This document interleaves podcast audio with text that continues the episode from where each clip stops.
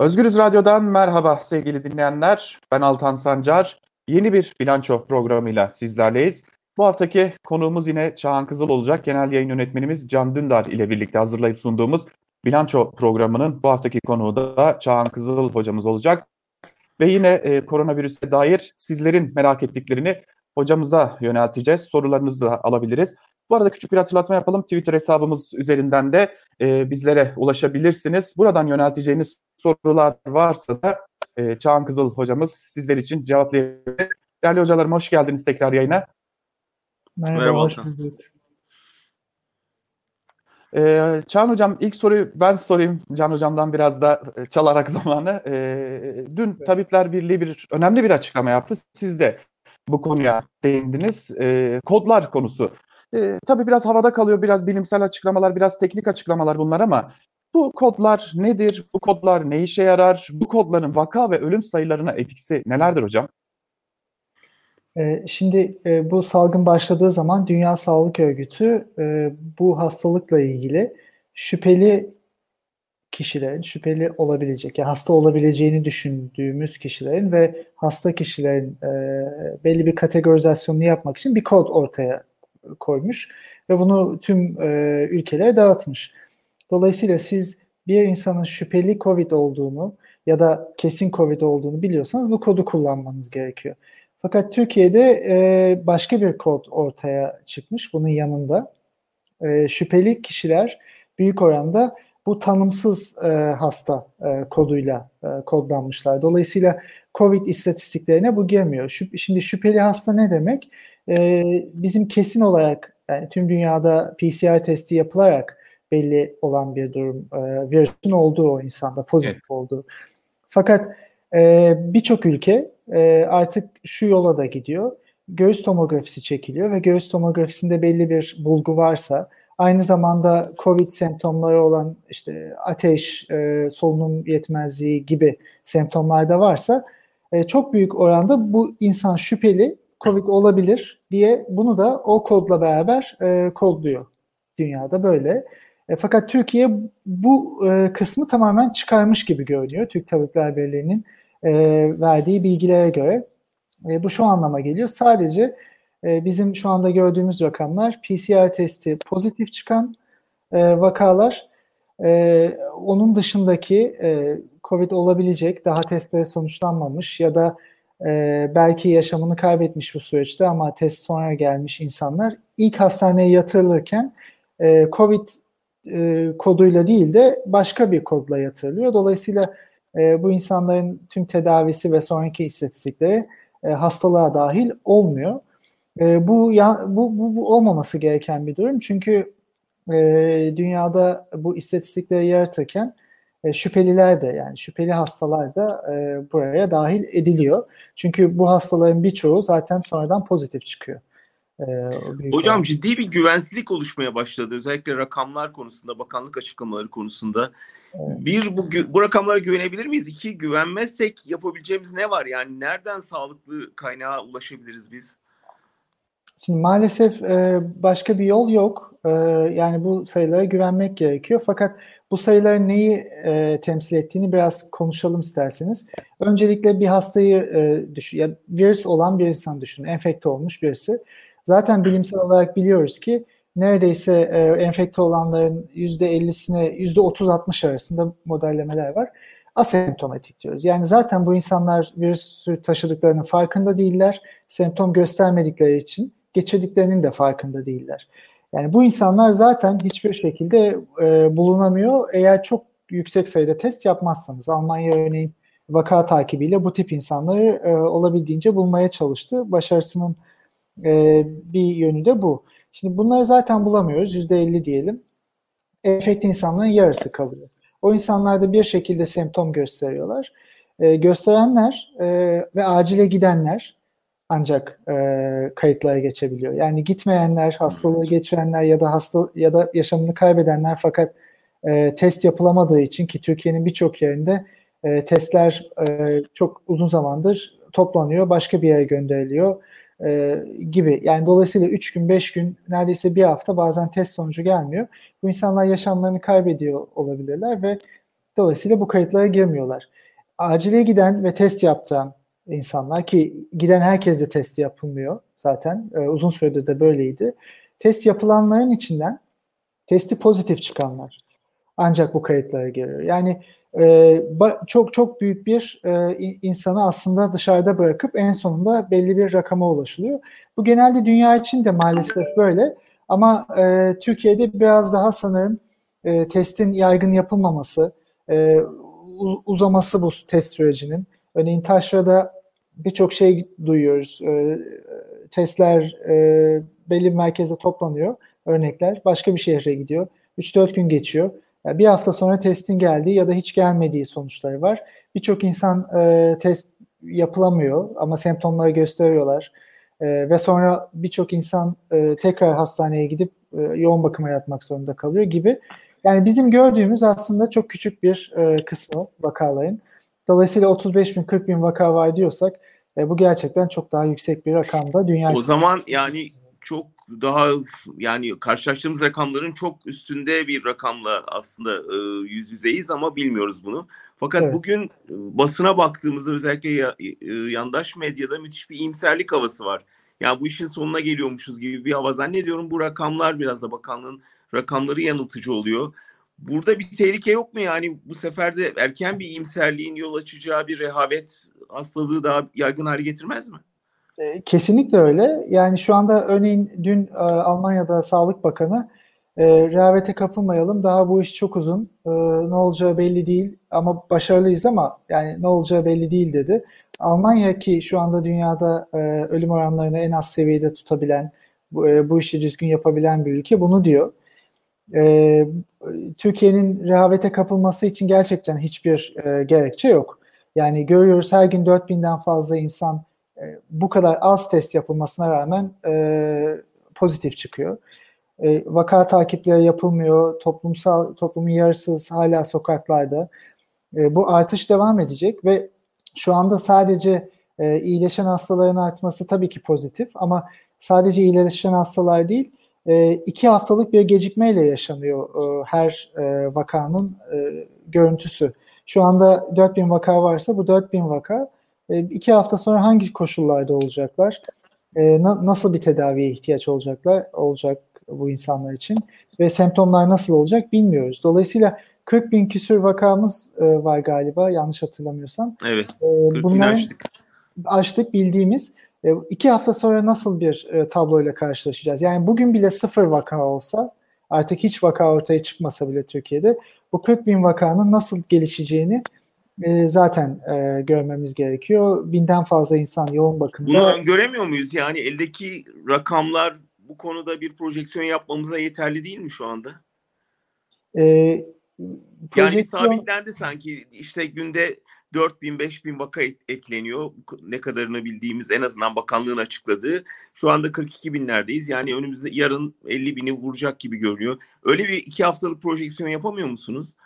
E, aslında sabitlenme yok. Çünkü e, test sayısı arttıkça vaka sayısı da artıyor. Bu bize şunu gösteriyor. Yani e, şey artıyor vakalar. Size bir birkaç e, şey çıkarttım, e, sayı çıkarttım. İsterseniz onlara konuşalım. Şimdi Lütfen. yapılan testler, e, test sayıları çok değişik tabii ülkelere göre.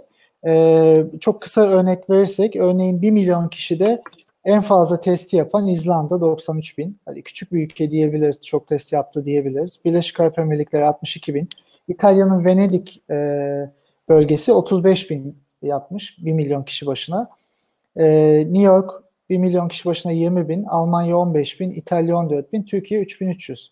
Şimdi bu zaten az bir sayı. Buna rağmen yapılan testlerin yüzde kaçının pozitif çıktığı üzerinden de bir analiz yapılıyor. Şimdi e, rakamları vereyim. Amerika'nın New Jersey eyaleti 107 bin test yapmış. %47.6'sı pozitif çıkmış. New York'un %40.8'i. İtalya'nın Lombardi bölgesinin %31'i. İran'ın %29.6'sı. Fransa'nın %24.4'ü.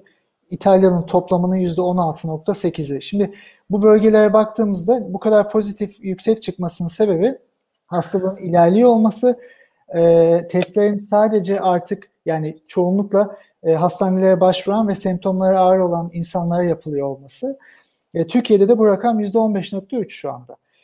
diğer bazı ülkelere bakalım. Güney Kore'de yapılan 477 bin testin %2.2'si pozitif çıkmış. Norveç'te 121 bin testin %5.1'i, Almanya'da 1 milyon 318 bin test ki 200-300 bin dahati %7.7'si. Yani çok test yapan e, ülkelerde ve vaka takibini iyi yapan ülkelerde bu pozitif sayısı az çıkıyor. E, çünkü siz e, enfeksiyonu yayılmadan önleyebiliyorsunuz. O insanları, enfekte insanları toparlayabiliyorsunuz. E, çok test yaptığınızda da insanlar artık negatif çıkmaya başlıyorlar. E, gördüğünüz gibi yani rakam %15'in üzerine %20'nin üzerine çıktığı zaman e, orada bir iyimserlikten bahsedemiyoruz. Ya orada hala devam ediyor. Türkiye'de bu ülkeler arasında. Peki hocam. Yani iyimserlik e, çok uzattım ama e, yok şu an için. Peki hocam bugün bir 12 Nisan tarihi sık sık telaffuz edildi gazetelerde özellikle hükümete yakın gazetelerde sık sık bir 12 Nisan tarihi telaffuz edildi. Bunun sebebi olarak da 29 Mart'ta alınan 31 büyükşehir ve Zonguldak'ı kapsayan kısıtlamaların Anadolu'daki yayılmayı aşağı çektiğine dair bir e, söylem vardı. E, bir yandan da baktığımızda Türk Hava Yolları 1 Mayıs sonrası e, bilet satışına başlamış durumda. E, gerçekten bu kısıtlamaların bu e, riski aşağı çekme ihtimali var mı yoksa henüz işin başında mıyız? O klasik cümleyi kurmak mümkün mü? Kritik haftalar başladı mı yoksa o kritik haftaları atlattık mı? E, atlatmış olamayız. E, zaten yani bu kadar kısa bir sürede bir böyle büyük bir pandemi gelip ve bir ülkeden gitmez. Ayrıca atlatmış olmak için e, vakaların e, bir stabil hale gelmesi lazım. Günlük vakaların artmaması hatta azalması gerekiyor. Ve vaka sayıları değil artık sadece. Hastaların e, e, tedavi sürecinde semptomları nasıl geçirdikleri, ölüm oranları ki bunlar iki hafta sonra, bir ya da iki hafta sonra ortaya çıkıyor vakalardan.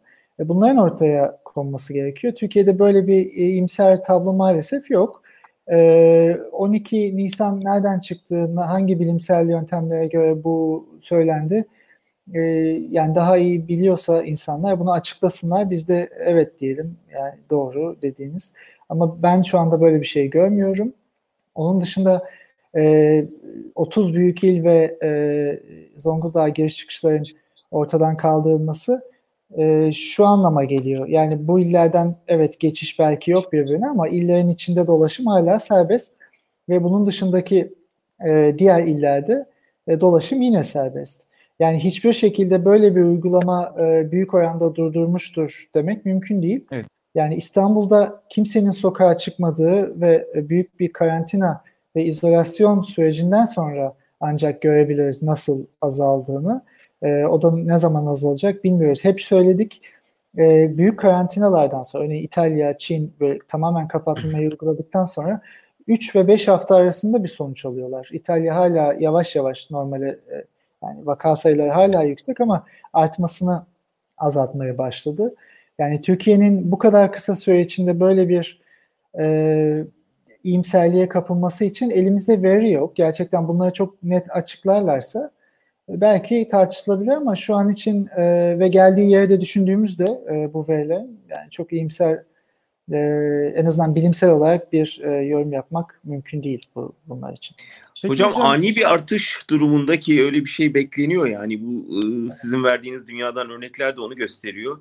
Ee, Türkiye'deki hastane kapasitesinin bunu ne kadar taşıyabileceğine dair bir öngörümüz var mı? Yani yoğun bakım ünitesinden e, mevcut sahra hastane yapılacak sahra hastanelerine kadar o potansiyel ne kadar süre e, taşıyabilir ve nereden sonra iflas noktasına gelebilir?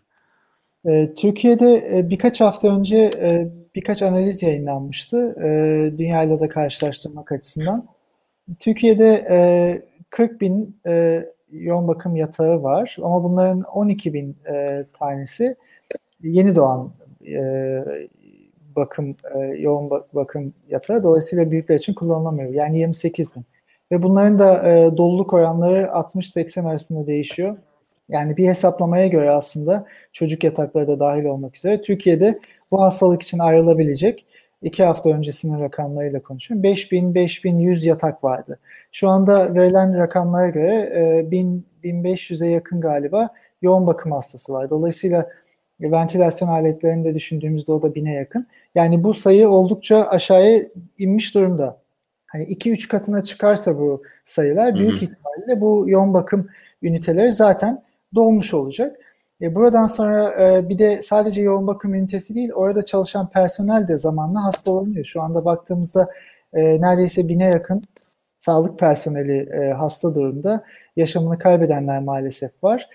E, bu e, zaten yetkinlik bu anlamda sadece yatak kapasitesiyle değil de personelle de geçerli. Doğru. 45 gün süresin 45 gün sonra yapılacak bir sahra hastanesinden bahsediliyor.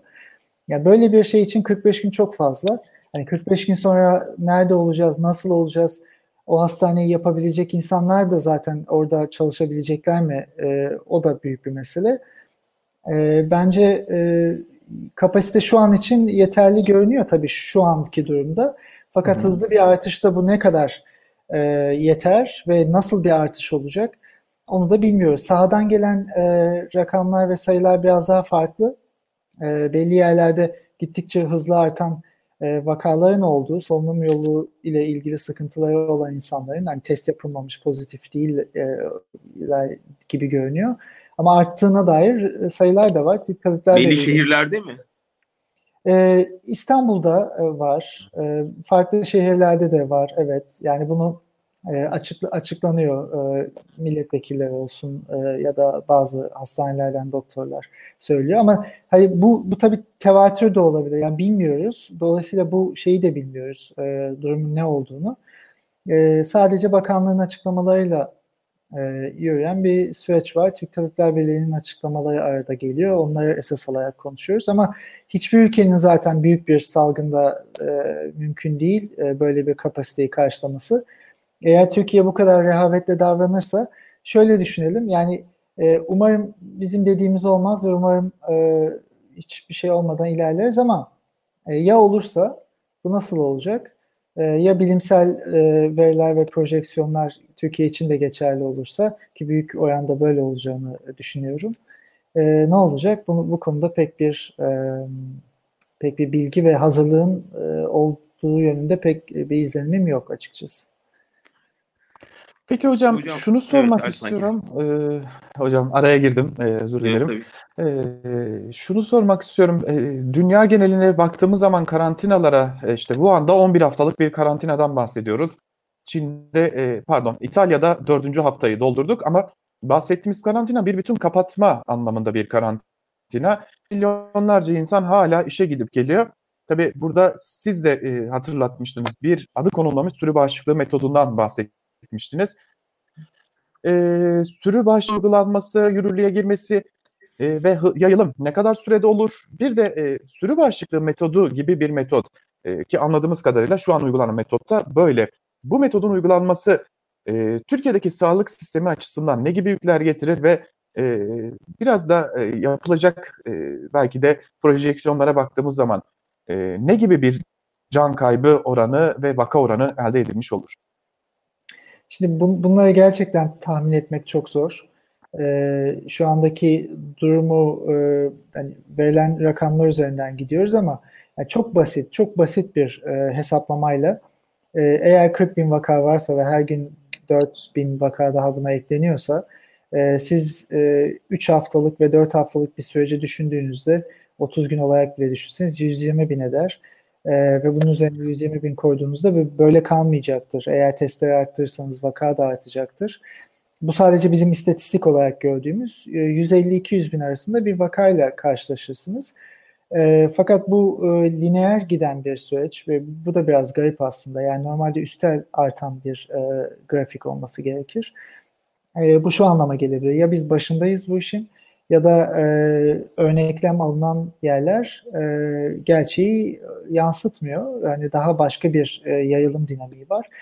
Dolayısıyla e, bahsettiğimiz gibi yani birçok projeksiyonda böyle beşte bir en iyi ihtimalle e, daha kötü ihtimalle onda birini biz vakaların bulabiliyoruz.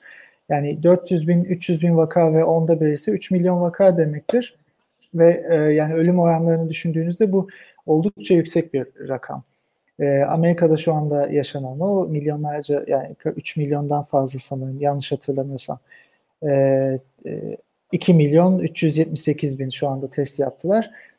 ve bunun e, toplamda %20'si pozitif çıkıyor hala. Yani test sayısını 50 milyon çıkarttıklarında da şu durumda böyle olacak. E, bu büyük bir rakam. Türkiye'de e, ben Amerika'yı biraz benzetiyorum.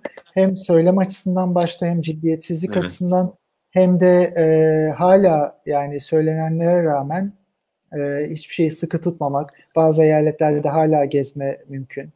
E, bu, bu, bunlar olduğu sürece Türkiye'de benzer bir yola gidebilir. E, gitmemesi büyük şaşırt, e, şaşkınlık oluyor aslında bilim içinde. Yani neden o zaman onun nedenini araştırmak gerekir. Ama maalesef e, yani iyimser bir tabloyu şu anda bu kadar net ortaya koyabilecek bir, e, bir şey yok. Sayılar çok artabilir. Onu da bilemiyoruz açıkçası yani. E, milyonlar da olabilir. Ben bir de biraz bilim felsefesine değinmek istiyorum hocam. E, bugün sizin yorumunuzda da biraz kısmen vardı ama bu e, bilim insanlarına şu anda çok güvenmek durumundayız ama bir yandan da öyle demeçlerle, öyle insanlarla karşılaşıyoruz ki bilime inancımızı neredeyse yitiriyoruz. Bu bir itlaf tartışması açıldı. Yani bu işin önlenmesi için başta eğer Çin'de e, hastalığı kapanlar itlaf edilseydi bu kadar yayılmazdı diyebilen bir profesörle karşılaştık örneğin. E, burada yani bunu bu kadar rahat telaffuz edebilen bilim insanlarının olması e, doğrusu bizi hani bilimle uğraşmayan insanlar açısından son derece tedirgin ediyor ve acaba e, gerçekten bu eğilim ağır basabilir mi ve gerçekten insanlık böyle bilim insanlarının eline kalabilir mi diye de bir kaygıya yol açıyor. Siz bunu bu bu çok istisnai bir örnek midir yoksa gerçekten böyle hani Trump vari düşünen bilim insanları var mı e, dünyada şu anda? E, maalesef var. E, yani bu çok fazla çok uzun zamandır tartışılan da bir konu bilimin içinde de dışarıda da bir insanın e, belli bir e, mesleki alanda yetkin olması e, sosyal konularda ve o yetkin olduğu alanı sosyal yaşama e, e, project etmesinde ve o, o onun hakkında konuşmasında çok da yetkin olmayacağı e, olduğu anlamına gelmiyor. Şöyle ki ya ben e, genetikçi olabilirim ama e, kendi e, deneysel anlamda düşündüğüm şeyleri topluma da ya bunu da böyle yapmalıydık e, diyemem. E, çünkü e, bugün zaten dün konuşulan da oydu. Yani e, şöyle bir şey e, ortaya koydu bu e, bilim insanı ki e, maalesef yani Ali Demirsoy e, bu biz e, ben onu kitaplarını okuduğum e, yetkindir kendi alanında e, fikirlerine katılıp katılmamanın dışında e, dedi ki yani ilk e, 50 kişi 100 kişi neyse Çin'de bu insanları ya bir adaya götürüp karantina altına almalıydı ya da bu insanları itlaf etmeliydik ki bu kadar yayılmasın. Yani kelimenin itlaf olarak kullanılması zaten kendi başına büyük bir skandal ama onun dışında e, devam edince en sonunda da bilim budur, bilim budur dedi. Bilim bu değildir. E, bunu yapan insanlar geçmişte e, bilim insanı olarak değil, e, başka bir şey olarak adlandırılıyorlar. E, dolayısıyla bu kesinlikle e, bilim falan değildir. E, burada her zaman bugün de paylaştım. Belki ona e, istinaden bu konuya geldik. Evet. Einstein'ın bir sözü var gerçekten. Yani insanları genelde bilim büyük bilim insanlarını yetkinlikleri ve entelektüel e, kapasiteleriyle ölçeriz. Yanlış karakterleriyle ölçeriz. Ve onu nasıl yansıttıklarıyla ölçeriz diye. E, bu tarihte gerçekten aslında şu anda da yaşıyoruz. Örneğin e, DNA'yı bulan e, James Watson e, birçok ırkçılık e, suçlamasıyla karşı karşıya. Suçlama da değil artık gerçek.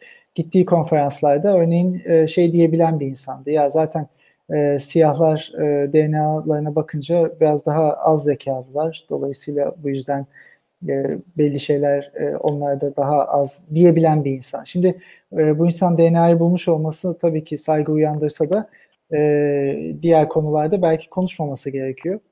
E, Birçok yani siyaset de böyle bir şey. Ben her zaman bilimi ve felsefi hani çok bütünlüklü bir şey olması gerektiğini düşünüyorum.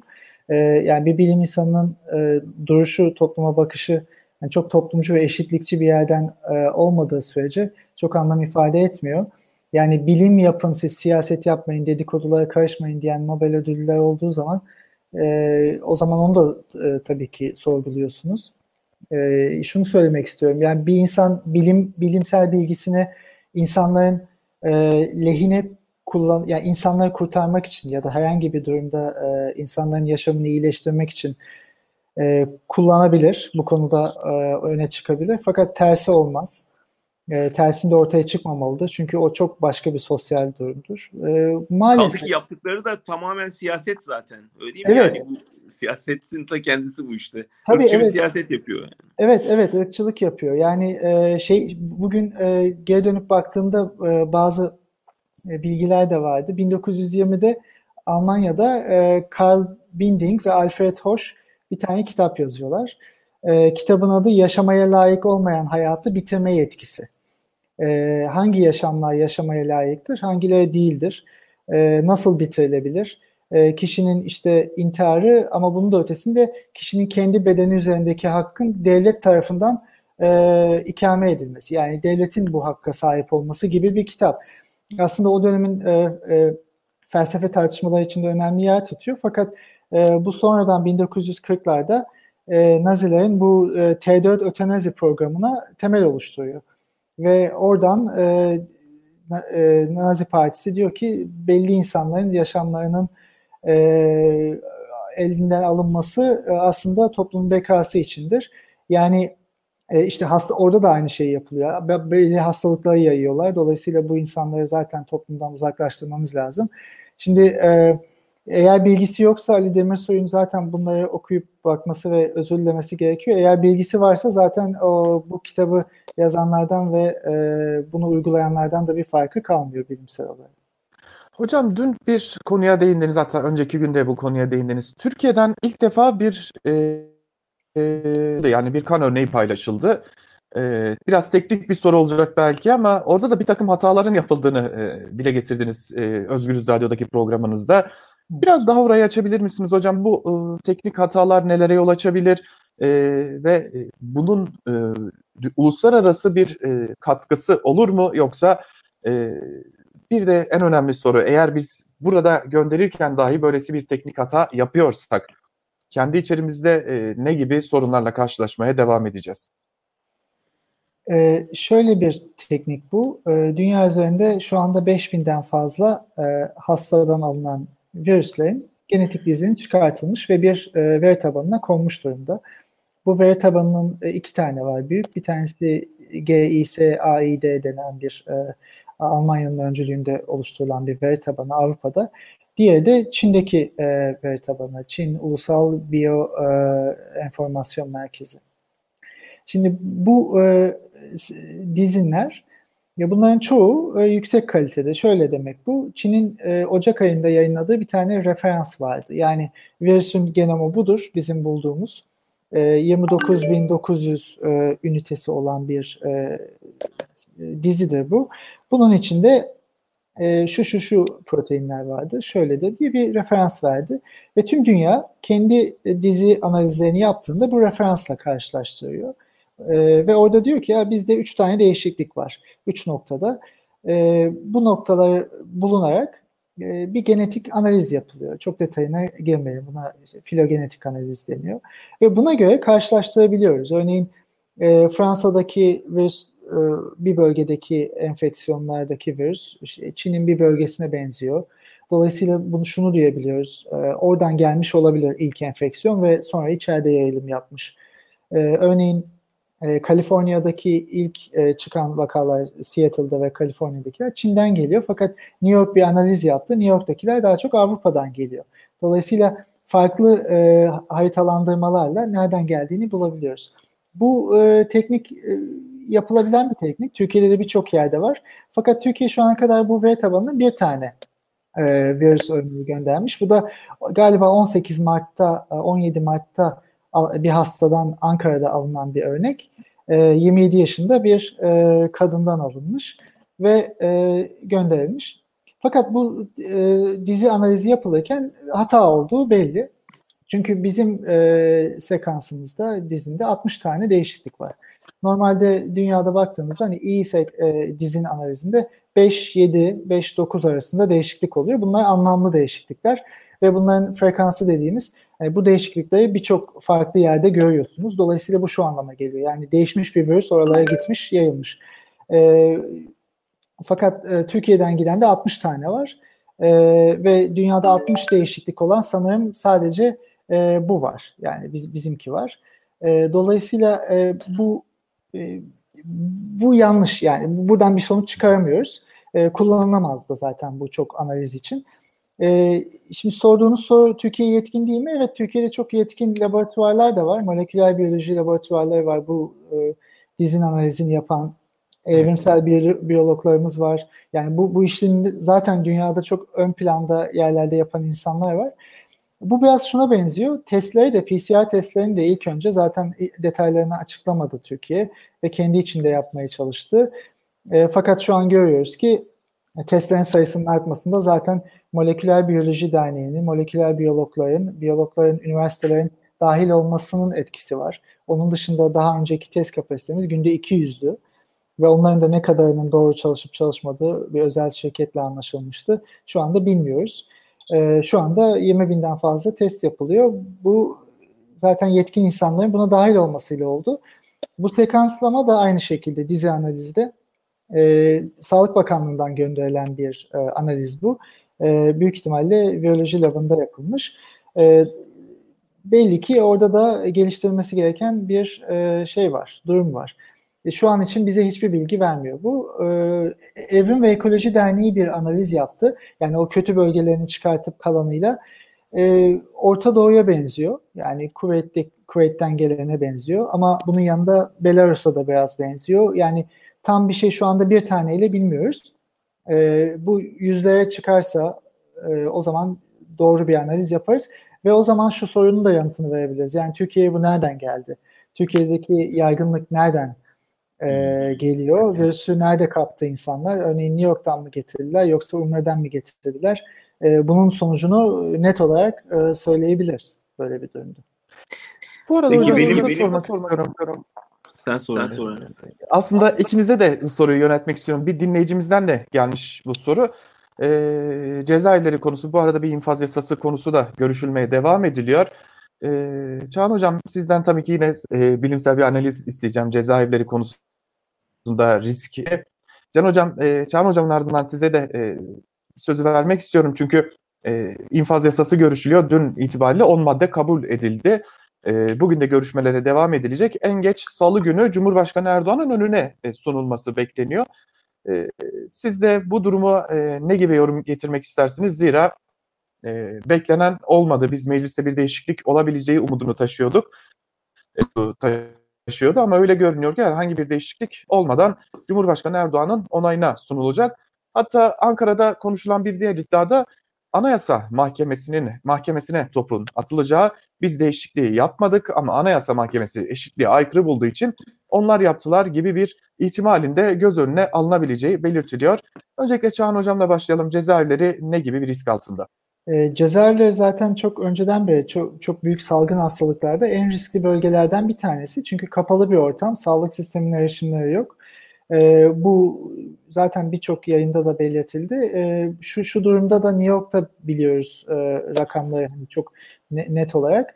Oradaki hapishane kompleksi Rikers'ta e, İtalya'daki yaygınlığın e, kişi başına e, baktığımızda yaklaşık e, 3-8 kat arasında değişiyor. Yani kapalı bir alanda daha fazla insanlar enfekte oluyorlar ve daha e, risk altındalar. Yani bu bilimsel olarak bunu söyleyebiliriz. Dolayısıyla e, e, hani infaz yasasının içeriğine Can Hocam değinecek. E, bilimsel olarak zaten bu tip kapalı ortamlarda bakım evleri ve hapishaneler, mülteci kampları e, en en hızlı ve en e, hız, yani hızlı şekilde yayılan yerler. Hükümet bir tercih kullandı tabii. Yani adi suçlardan yana, hırsızlardan, katillerden yana, onları serbest bırakmaktan yana bir tercih kullandı. Bu açık ve ne yazık ki fikir suçluları, siyasetçiler, gazeteci arkadaşlarımız, yazarları e, içeride tutacak bir düzenleme getirdi. E, çok ağır bedeli olabilecek bir şey. Çünkü Çağan Hoca da söyledi yani bir gün önemliyken Anayasa Mahkemesi'ne atmak gibi bir tutum bunu zamana yaymak anlamı taşıyacaktır ki içeride gerçekten e, belli bir yaşın üstünde ve sağlık durumu hiç de iyi olmayan insanlar var. E, özellikle onların çok ağır risk altında olduğunu biliyoruz, görüyoruz. E, bunun tarihsel bir sorumluluğu var. O yüzden herkesin şu anda elinden gelen her olanağı kullanarak bu insanların e, durumuna dikkat çekmesi lazım dünyanın her yerinde.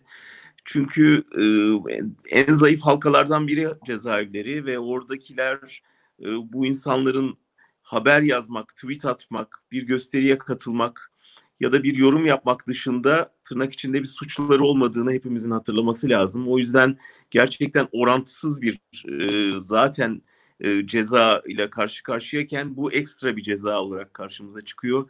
O yüzden hepimizin elimden geldiğince bu haksızlığa, adaletsizliğe dur diyecek her olanağı kullanmamız lazım.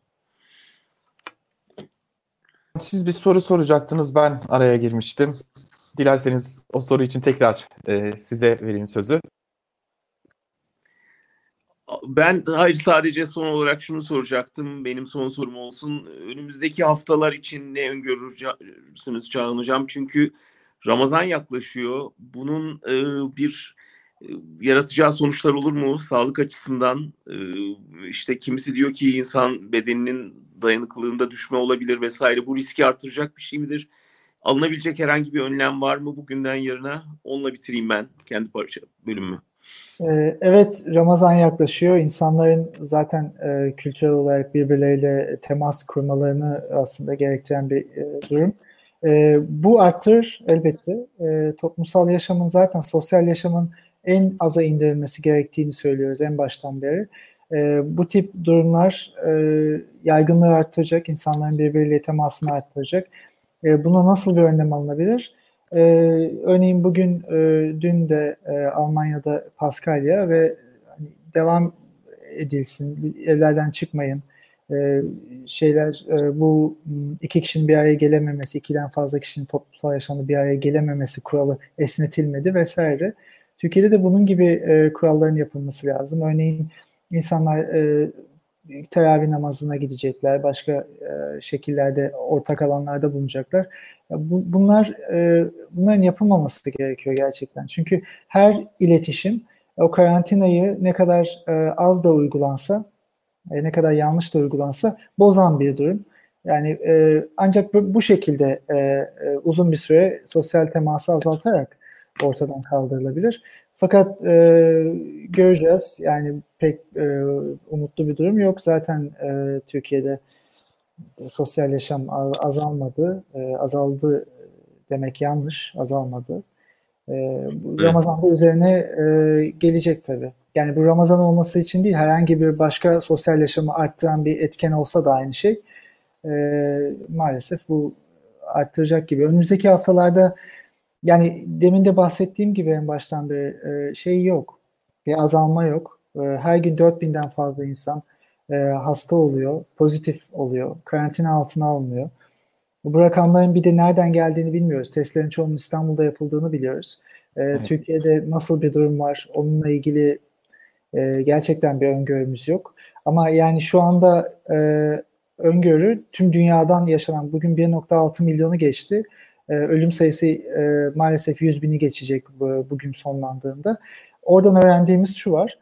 E, bu uzun erimli bir süreç ve yavaş yavaş artan ve sonra bir anda yükselen bir süreç.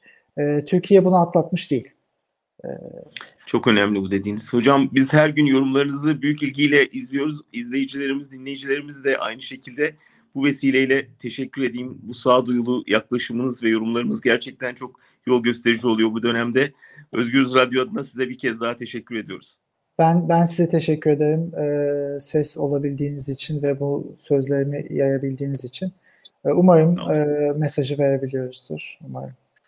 Her iki hocama da ben teşekkür ederim yine e, geçen haftalarda olduğu gibi yine oldukça verimli bir e, program geçirdik. E, dileriz önümüzdeki hafta daha umutlu şeyleri konuşabiliriz. Biz bu haftalıkta bilanço programını burada noktalayalım. E, sevgili Can Dündar, sevgili Çağan Kızıl katılımlarınız için çok çok teşekkür ederim. Sağ ol Altan. Ben teşekkür ederim. İyi günler. İyi günler olsun.